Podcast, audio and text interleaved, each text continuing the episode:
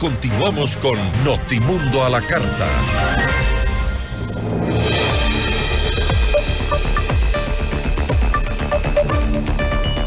La presidenta del Parlamento andino y ex legisladora Cristina Reyes aclaró en redes sociales que Mayra Salazar, una de las figuras del caso Metástasis, sí fue su asesora, pero antes de que se iniciara la investigación por delincuencia organizada. ¿Existe realmente una campaña de desprestigio en su contra? La entrevista a la carta, en diálogo directo con los protagonistas de los hechos. Nos acompaña a esta hora Cristina Reyes, presidenta del Parlamento Andino y ex eh, asambleísta. ¿Cómo está? Gisela, buenas tardes y a todas las personas que nos están escuchando en momentos de, mucha angustia y en los que sentimos a veces que vivimos en un estado fallido. Lamento tener ahora que hacer unas aclaraciones personales para luego referirme a temas de interés nacional, pero creo que es menester hacerlo. Eh, sí, justamente ese es el tema, ¿no? Vi su declaración, su aclaración que hizo, pero eh, si bien la investigación del caso Metástasis, como usted lo aclara, inició en el 2022, la red de delincuencia organizada habría funcionado desde muchísimo tiempo atrás. ¿Usted nunca supo o escuchó sobre em, este tipo de conversaciones o sobre esta tremenda red de delincuencia organizada de la que habría sido parte su ex asesora?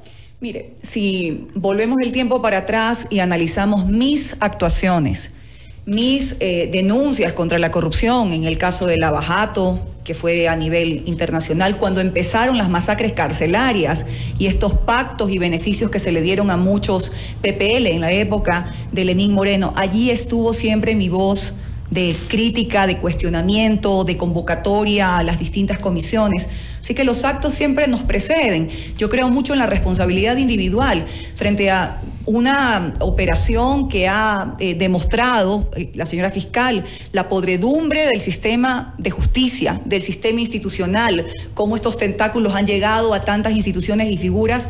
Lo único que a mí me corresponde es apoyar y respaldar, como siempre, esta operación. Y si lamentablemente alguien que colaboró en el área de relaciones públicas en el año 2019-2020 está siendo investigada y procesada, pues será la justicia la que dirime esos casos.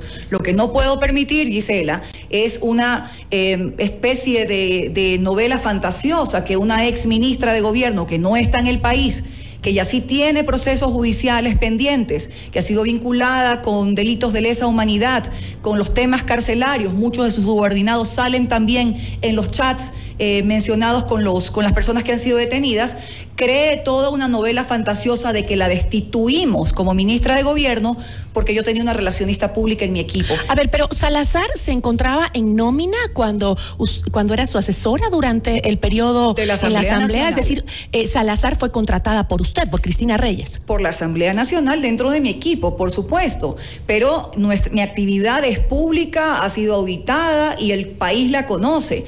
Una eh, ex ministra que, como digo, opera en las tinieblas de todos los gobiernos. Primero con el expresidente Correa, luego con el expresidente Moreno, luego el asesor en tinieblas del expresidente Lazo. Y que sí tuvo responsabilidad en el manejo de la policía, en el manejo de los casos de Leispol, cuando ella era presidenta del directorio. Cree esta novela fantasiosa. ¿Por qué la, por qué la directamente? Porque lo dijo en los micrófonos de esta radio y de otros medios de comunicación.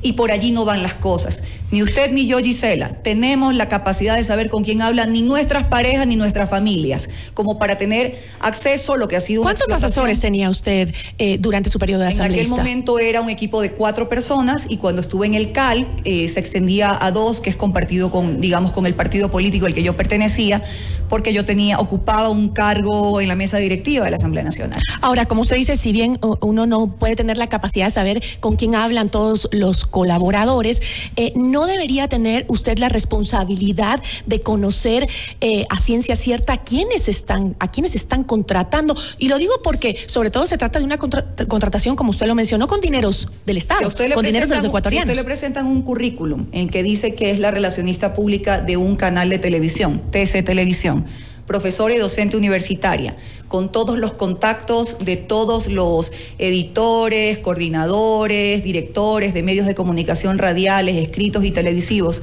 ¿Qué piensa usted? Que es un buen perfil. Y así lo he hecho a lo largo de toda mi vida. Esto es una cuestión que lamento pero insisto, las responsabilidades son personales y tanto en este caso como en los otros que ya adquieren una dimensión con funcionarios de la justicia y otras entidades del Estado, pues todo el y nunca sospechó nada, Cristina, nunca sospechó, sobre todo considerando que esta red habría tenido este vínculos con importantes personajes de la política ecuatoriana. Insisto, la operación es del año 2022 cuando no se hallaba bajo mi responsabilidad y yo, ni usted, ni las personas que nos están escuchando podemos saber con quién chatea nadie, porque no está, al menos que alguien haga una requisa de los, de los teléfonos. Este es un proceso en el que se ha hecho la explotación de un celular y es la fiscalía la que ha determinado responsabilidades y en las que está, tiene una causa eh, en la cual genera una acusación muy grave de favores judiciales. ¿Qué tiene que hacer en ese caso un asambleísta o ahora yo como presidente de un organismo internacional? Luego entiendo también que esta persona estuvo vinculada a la Corte Provincial de Justicia.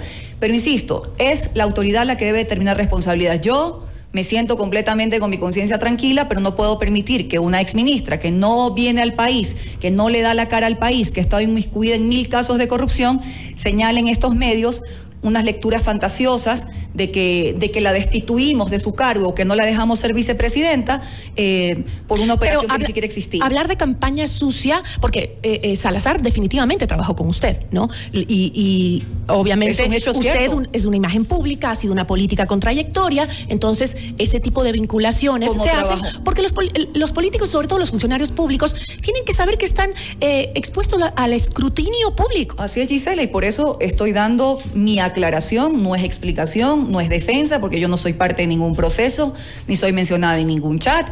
E insisto, en lo personal, atravesamos problemas tan graves que, lamento tener que hacer esta aclaración, pero es necesario hacerla y al final del día las responsabilidades son personales y ojalá que este caso, como otros, porque queremos que la señora fiscal también de la misma manera al caso León de Troya, al caso del reparto de hospitales, a todos los casos de corrupción de INAPAPERS del gobierno de Lenín Moreno y otros, con la misma celeridad y con el mismo rigor se hagan todas las acciones necesarias para que esas personas no queden en la impunidad.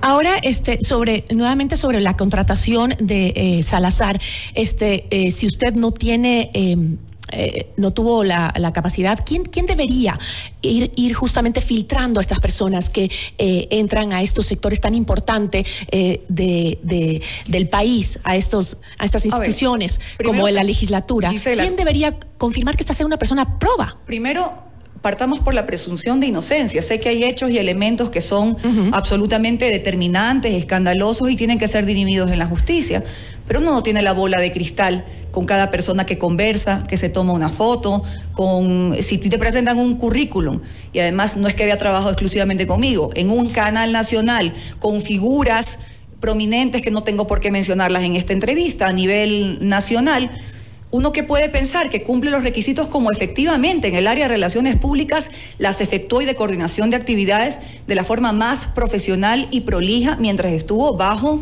mi, dirección en la época de la Asamblea Nacional con mis responsabilidades que siempre las he asumido y han sido públicas. De ahí lo demás no tenemos la bola de cristal, estimada Gisela. Yo sinceramente lamento esta situación, pero que sirva eh, para lo que ya las, la, situación que ya atribuyen a jueces, fiscales, presidentes de judicatura, de que este país llegue a una verdadera depuración que nos permita tener a personas realmente eh, probas en el ejercicio de estas funciones. Usted señalaba que, eh, que usted no está siendo investigada, como acaba de decir, que simplemente debía hacer una aclaración por el respeto y el cariño que me he ganado a nivel nacional, dijo usted. Cristina, yo le pregunto, ¿está usted consciente de que haber sido asambleísta, ahora parlamentaria, Em, andina o presidenta del Parlamento andino está sujeta completamente al escrutinio y no por respeto ni por cariño de la gente que le sigue o le quiere, sino porque es una funcionaria del Estado y el sueldo lo pagamos todos los ecuatorianos. Absolutamente, Gisela, y por eso es que todas las entidades, tanto de auditoría de Contraloría, como usted menciona, el escrutinio público, crítico de los medios de comunicación o los ciudadanos, pero eso de ninguna manera se asemeja a la difamación Y no se imagina usted la campaña de difamación que he tenido con fotografías, montajes, videos creados, malintencionados, con historietas, que yo sé que vimos en la época de la posverdad y al final del día los problemas del Ecuador son tan graves como para que un funcionario se sienta. Eh, pero yo, yo, por ese mismo respeto, quería hacer esta, esta aclaración. Pero aclaremos también qué tiene que ver, María Paula Romo, con el hecho de que una ex colaboradora suya esté siendo investigada en el caso...